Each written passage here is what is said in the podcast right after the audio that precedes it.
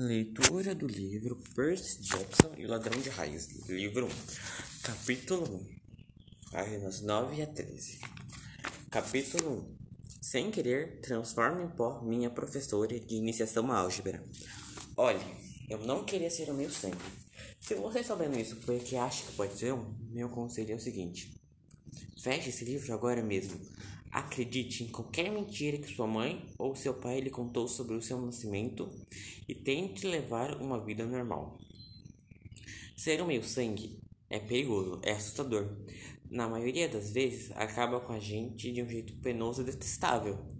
Se você é uma criança normal que está lendo isso porque acha que é ficção, ótimo, continue lendo.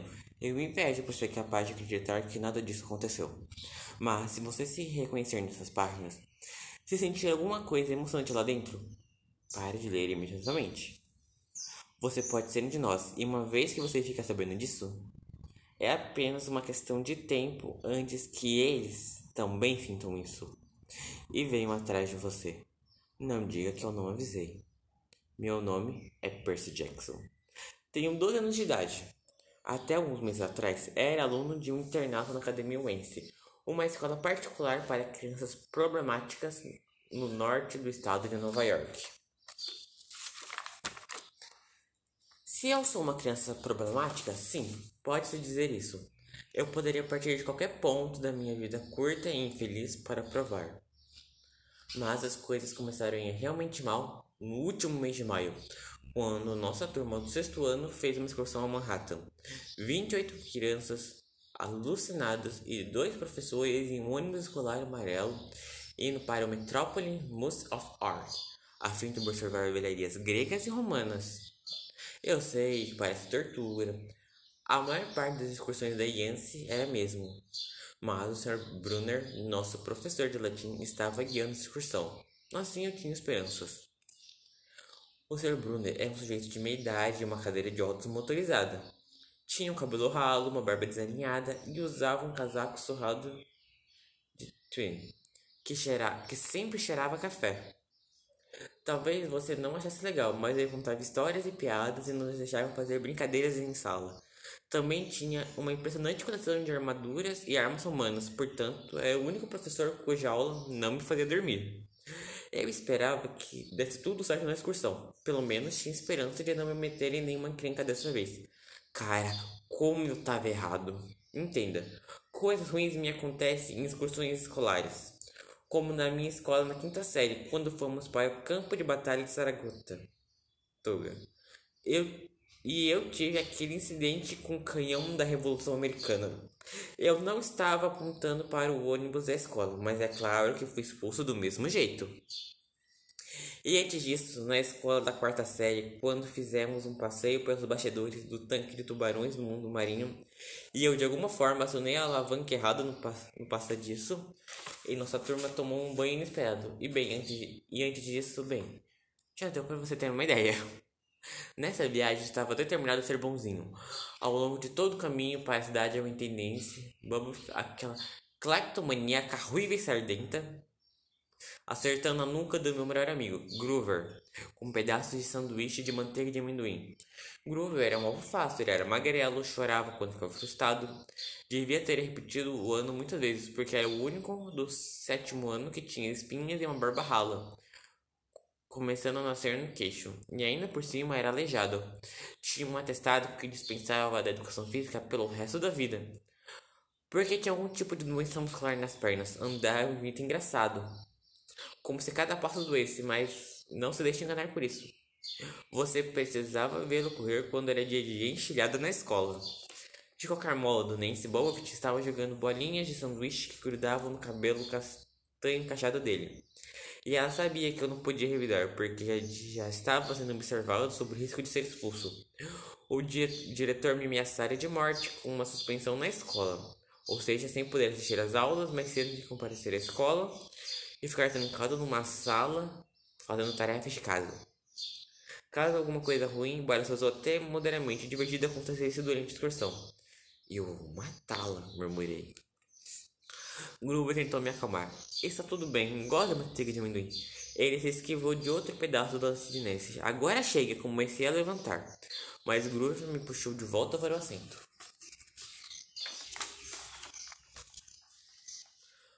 Você já está sendo observado, ele me lembrou. Sabe que será culpado se alguma coisa acontecer. Quando me lembro daquilo, preferia ter acertado nesse bom continuato. A suspensão da escola não teria sido nada em comparação com a encrenca que eu estava prestes a me meter. O Sr. Brunner guiou o passeio pelo museu. Ele foi na frente em sua cadeira de rodas, conduzindo-nos pelas grandes galerias cheias de eco, passando por estátuas de mármore, caixas de vidro, repletas de cerâmica muito velha, preta e laranja. Eu ficava alucinado só de pensar que aquelas coisas tinham sobrevivido por dois, três mil anos. Eles nos reuniam em volta de uma coluna de pedra com 4 metros de altura e uma grande esfinge no topo. E começou a explicar que aquilo era um marco tumular, era uma estrela, feito para uma menina mais ou menos da nossa idade. Contou-nos sobre as inscrições laterais. Estava tentando ouvir o que ele tinha a dizer. Porque era um pouco interessante, mas todos ao meu redor estavam falando e cada vez que eu dizia para que vai na boca, a outra professora que me acompanhava, a senhora Doltz, me olhava de cara feia. A senhora Doltz era aquela professora de matemática da Georgia que sempre usava um casaco de cor preto, apesar de ter 50 anos de idade. Parecia mal bastante para entrar, para entrar com uma moto Harley bem dentro do seu armário. Tinha chegado em Wentz no meio do ano, quando nosso último professor de matemática teve um colapso nervoso. E desde o primeiro dia a senhora Dulce adorou Nancy e concluiu que tinha sido criado pelo diabo. Ela me apontava o dedo torto e dizia: Agora, meu bem, com a maior doçura, e eu sabia que ia ficar divertido depois da aula por um mês. Certa vez ela veio apagando as respostas em antigos exercícios de matemática até a meia-noite. Disse a Groover que achava que a senhora Douglas não era gente. Ele olhou para mim muito sério e disse: Você está certíssimo. O Sr. Brunner continuou falando sobre a arte funerária grega. Finalmente, Nancy Buffett, abafando o riso, falou algo sobre o jeito esperado na estrada. E eu me virei e disse: Quer calar a boca? Saiu mais alto do que eu pretendia. O grupo inteiro deu risada. O Sr. Bruno interrompeu sua história. Sr. Jackson, disse ele, fez algum comentário? Meu bolso estava completamente vermelho. Eu disse: Não, não, senhor. O senhor Bruno apontou para uma das figuras na tela. Talvez possa me dizer o que essa figura representa. Olhei para a imagem detalhada e senti uma onda de alívio, porque de fato a reconheceram. É Cronos com menos filhos, certo? Sim, disse o Sr. Brunner. E obviamente não estava satisfeito. Ele fez isso porque. Bem, eu quebrei a cabeça para me lembrar. Cronos era um deus rei. Rei? Professor. Titã, corrigir. Eles não confiavam nos filhos, que eram deuses. Então, Cronos os comia, certo? Mas a sua esposa escondeu o Deus e deu uma Cronos uma pedra para comer no lugar dele. E essa foi a primeira parte do capítulo Percy Jackson. Até mais. Fui. Capítulo 1, parte 2, páginas 14 a 18. E depois, quando Zeus cresceu, ele enganou o pai Cronos e o fez imitar seus irmãos e irmãs. Eca! disse o menino atrás de mim. Então houve aquela grande briga entre os deuses e os titãs, continuei, e os deuses venceram. Algumas risadinhas do grupo, atrás de mim, Nancy, murmurando com uma amiga, como se fôssemos usar isso na vida real, como se fôssemos falar nas nossas entrevistas de emprego. Por favor, explique. Por que Cronos comeu os seus filhos? E por que, Sr. Jackson? Disse, disse Sr. Brunner. Parafraseando a excelente pergunta da senhorita Bogoff, isso importa na vida real? Se ferro, murmurou Grover. Cala a boca, chiou Nancy, a cara ainda mais vermelha que seu cabelo. Pelo menos Nancy também foi enquadrada. O Sr. Brunner era o único que a pegava dizendo algo de errado. Tinha ouvido de radar. Pensei na, na pergunta dele e escolhi os ombros. Não sei, senhor. Entendo. O senhor Brunner parece desacostumado. Tudo bem. Meio ponto, Sr. Jackson. Deus, na verdade, deu para os homens de mostarda e vinho. O que fez aumentar as outras cinco crianças. E é claro que os deuses imortais estavam vivendo e crescendo, sem serem digeridos no estômago do titã. Os deuses derrotaram o pai deles, cortando em pedaços com sua própria foice e espalharam os restos no Tártaro, a parte mais escura do mundo inferior. E com esse alegre comentário, é hora do almoço. Senhora Dolce, quer nos levar de volta para fora? A turma foi retirada, as meninas segurando a barriga, os crianças empurrando uns aos outros e rindo com bobões. Grover e eu estávamos sentados prestes a segui-los quando o Sr. Brunner disse: Sr. Jackson, eu sabia o que vinha a seguir, disse a Grover andando. Então me voltei para o professor. Senhor, o Sr. Brunner tinha aquele olhar que não deixava a gente ir embora. Olhos castanhos intensos, que poderiam ter mil anos de idade e já ter visto de tudo. Você precisa responder, aprender a responder a minha pergunta de si sobre sobre a vida real e como seus estudos se aplicam a ela. Ah, o que você aprende comigo, disse ele. É de uma importância vital. E espero que trate o assunto como tal. Um dia você aceitaria apenas uma mulher, Percy Jackson. Eu queria ficar lembrado. Aquele sujeito impressionava demais. Ele, é claro, era legal nesse torneio quando ele se vestia com uma armadura humana e bravava. Olá! Me desafiaram. Ponta de giz contra espada. A correr para o quadro negro estar pelo menos cada pessoa grega e romana que já viveu e o nome, e o nome de sua mãe os eles cultuavam. Quando seu Bruno esperava que eu fosse tão bom quanto todos os outros, e além desse foi o fato de que tem dislexia e transtorno de déficit de atenção. De que nunca na vida tinha uma melhor que ser menos. Não, ele não esperava que eu fosse tão bom quanto, esperava que eu fosse melhor. Eu simplesmente não podia entender todos aqueles nomes e fatos e ao menos escrevê-los direito. Murmurei alguma coisa sobre os armários enquanto o Sr. Bruno lançava um olhar longo e triste para Estela como se estivesse estado no funeral daquela menina. Ele me disse para sair e comer meu lanche. A turma se reuniu nos legais da frente do museu, de onde podíamos assistir ao trânsito de pedestres pela Quinta Avenida. Acima de nós, uma imensa tempestade estava se formando, com as nuvens mais escuras que eu já tinha visto sobre a cidade. Eu imaginei que fosse o aquecimento global ou qualquer coisa assim, porque o tempo estava em todo o estado de Nova York. Estava esquisito desde o Natal. Tínhamos nevados pesados, inundações, incêndios nas florestas causados por raios, e eu não teria ficado surpreso se, se fosse um furacão chegando.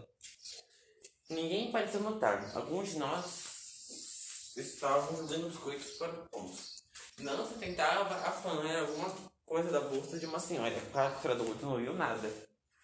Não veria pensando na bem do chafariz longe dos outros. Pensávamos que fizesse isso, talvez ninguém descobrisse que éramos da da escola. A escola parece ter tão pesados que não davam certo em nenhum outro lugar.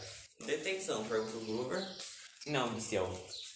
Não, no Brunner, eu gostaria que aquele às vezes me um tempo, quer dizer, não sou um gênio. Gruber não disse nada um tempo. Então, quando achei que ele ia me brindar com algum comentário filosófico profundo para sentir melhor, ele disse: Posso comer com você? Eu não estava muito apetite, então entreguei a ele. Observei os táxis que passavam descendo a Quinta Avenida e pensei no apartamento da minha mãe na área residencial próxima, ao lugar onde estávamos sentados. Eu não havia desde o Natal, tive muita vontade de pular em um táxi e ir para casa. Era aniversário e fiquei de me ver, mas também ficaria Desapontado, imediatamente eu mandaria de volta para ele e me lembraria que eu preciso me esforçar mais. Ainda que fosse minha sexta escola em seis anos, que provavelmente eu seria chutado para fora de novo. Não conseguiria suportar a mulher triste que ela me lançaria. O Sr. Bruno estacionou a cadeira de rodas na base da rampa para deficientes. Com minha e conferiu um romance. Um guarda-chuva vermelho estava enfiado nas costas da cadeira, fazendo parecer uma mesa de café motorizado. Ele estava prestes a distribuir um sanduíche quando Nancy apareceu diante de mim com orelhas. Imagino que estivesse, imagino que tivesse se cansado de roubar os turistas. E deixou seu lanche já comido pela metade cair no colo do Gruber. Ops! Ela arreganhou um sorriso para mim com, com os dentes tortos. As sardas eram alaranjadas, como se alguém tivesse pintado o rosto dela com espetos líquidos. Tentei ficar calmo. O orientador da escola me disse um milhão de milhas. Conte até 10, controle seu gênio. Mas estava tão furioso que me deu um branco. Uma onda rugiu nos meus ouvidos, não me lembro de ter tocado nela. Mas quando dei por mim, Nancy estava sentado no trazendo um chafariz berrando. O, ne o Percy me empurrou. A senhora Dulce se materializou ao nosso lado. Algumas das, das crianças estavam sussurrando. Você viu? A água. Parece que agarrou. Eu não sabia o que elas estavam fazendo. Falando. Tudo que eu sabia era que estava encrencado outra vez. Assim que se certificou que a pobre Nancy estava bem, prometendo lhe dar uma blusa nova na loja de presentes do museu, etc e tal, a senhora Dolce se voltou para mim. Havia um fogo triunfante em seus olhos, como se tivesse feito algo pela qual ela esperaria o semestre inteiro. Agora, meu bem, eu sei, murmurei. Eu resmunguei. Um mês apagando livros de exercício. Não foi a coisa certa para dizer. Venha comigo, disse a senhora Dolce. Espere, guinchou o grupo. Fui eu, eu empurrei. Olhei para ele perplexo. Não pude acreditar que estava tentando me proteger. Ele morria de medo da senhora Dolce. Ele, ela lançou um olhar tão furioso que fez o queixo penunguento dele tremer. Acho que não, senhor Wonderwood, disse ela, mas você vai ficar aqui. Groover me olhou desesperadamente. Tudo bem, cara, disse a ele. Obrigado por tentar. Meu bem, latiu a senhora Nancy para mim. Agora! Nancy deu um sorriso falso. Lancei meu melhor olhar de Vou acabar com a sua raça. Então me virei para enfrentar a senhora Dolce, mas não estava mais lá. Estava posto à entrada do museu, lá no alto dos degraus, gesticulando impaciente para mim. E essa foi a parte 2. Percy Jackson e o Ladrão de Raios. Capítulo 1, parte final. Como chegou lá tão depressa? Tenho milhares de momentos desse tipo. Meu cérebro adormeceu ou algo assim. E quando me dou conta, vejo que perdi alguma coisa, como se uma peça do quebra-cabeça desaparecesse e me deixasse olhando para o espaço vazio atrás dela. O orientador na escola me disse que isso era parte do transtorno de déficit de atenção. Era em meu cérebro que interpretava tudo errado. Eu não tinha tanta certeza. Fui atrás do. Adolfo, no meio da escadaria, olhei para o lá atrás. Ele parecia pálido e movendo os olhos entre mim e o Sr. Brunner, como se quisesse que o. Brunner reparasse no que estava acontecendo. Mas o professor estava absorto em seu romance. Voltei, era para cima e o Sr. desaparecer, desaparecer de novo. Agora estava dentro do edifício, no fim do hall de entrada. Certo, pensei que ela ia me fazer comprar uma blusa nova para Nancy na loja de presentes. Mas aparentemente não era esse o plano. Eu a segui museu adentro. Quando finalmente alcancei, estávamos de volta à sessão grego greco-romana. A não ser por nós, a galeria estava vazia. A senhora Dowles estava postada de braços cruzados na frente de um grande friso de mármore com os deuses gregos. Ela fazia um ruído estranho com a garganta, como um rosnado. Mesmo sem o ruído, eu teria ficado nervoso. É esquisito estar sozinho com uma professora, especialmente a senhora Doltz. Algo no modo como me olhava para o Fiso como se quisesse pulverizá-lo. Você está nos criando problemas, meu bem, disse ela. Fiz o que era seguro e disse: Sim, senhora. Ela ajeitou os punhos do seu casaco de couro. Achou mesmo que se safar desta? A expressão em seus olhos era mais que furiosa, ela é perversa. Ela não é uma professora ser nervoso. Não é provável que eu vá me machucar, eu disse. Eu vou me esforçar mais, senhora. Um trovão sacudiu o edifício. Não somos bobos, Percy Jackson, disse a senhora Dodds. Eu seria apenas uma questão de tempo até o que o descobríssemos. Confesse, e você sentirá menos dor. Menos dor. Eu não sabia do que eu estava falando. Tudo o que pensei foi nos professores haviam descoberto o meu estoque ilegal de doces que eu estava vendendo no meu dormitório.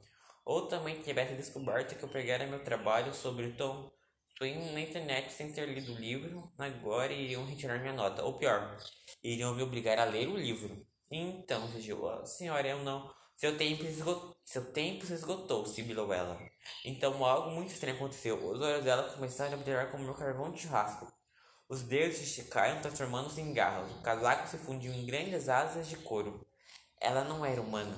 Era uma bruxa má e enrugada, com asas e garras de morcego, com uma boca repleta de presas amareladas. Estava prestes a me fazer de pedaços. Então as coisas ficaram ainda mais esquisitas quando o Sr. Brunner, que estava na frente do museu um minuto antes, com uma cadeira de rodas, até o vão da porta da galeria segurando uma caneta. Olá, Percy! gritou ele e lançou a caneta pelo ar. A senhora Dolphus deu um bote para cima de mim. Com o gemido agudo, eu me esquivei e senti as garras cortando o ar ao lado do meu ouvido. Agarrei a caneta esferográfica no alto, mas quando ela atingiu minha mão já não era mais uma caneta, era uma espada. A espada de bronze que o Sr. Brunner que ele sempre usava em dias de torneio.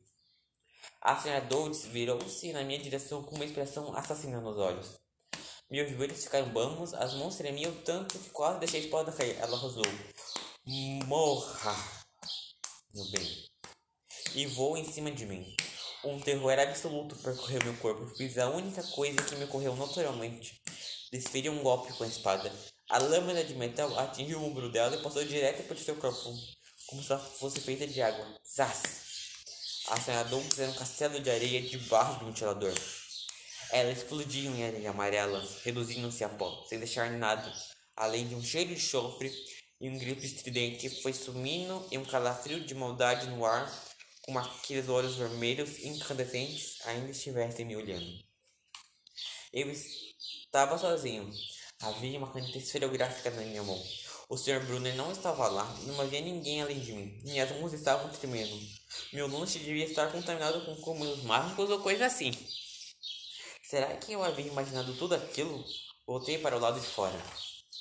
Tinha começado a chover. Gloob estava sentado junto ao chafariz com o mapa do museu, formando uma tenda em cima de sua cabeça. Nancy estava, ainda estava lá, encharcada do banho do chafariz, resmungando com os amigos seriosos. Quando Nigel disse: Espero que o senhor Stackart tenha chicoteado seu traseiro. Quem? Respondi.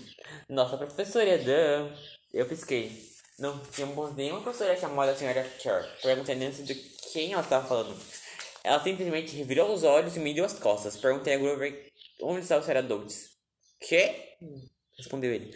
Mas Grover primeiro fez uma pausa e não olhou para mim. Portanto, pensei que estivesse me gozando. Não tem graça, cara, disse ele. Isso é sério.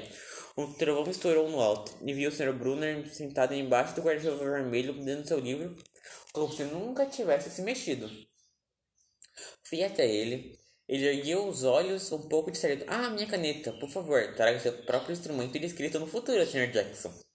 Entreguei a caneta ao Sr. Brunner. Não tinha notado que ainda estava segurando. Senhor, disse eu, onde está a Sra. Doutes? Ele olhou para mim com expressão vazia. Quem? A outra professora que nos acompanhava, a senhora, a senhora Doutes, a professora de iniciação álgebra. Ele franziu a testa, se inclinou para frente, parecendo ligeiramente preocupado. Percy, não há nenhuma senhora Doutes nessa excursão. Até onde nunca houve uma senhora Doutes na academiense. Está se sentindo bem? E essa foi a primeira parte, esse foi o primeiro capítulo de Percy Jackson e o ladrão de rádios. Capítulo 2. Três velhas senhoras tricotam as meias da morte. Mas essa história fica pro próximo episódio.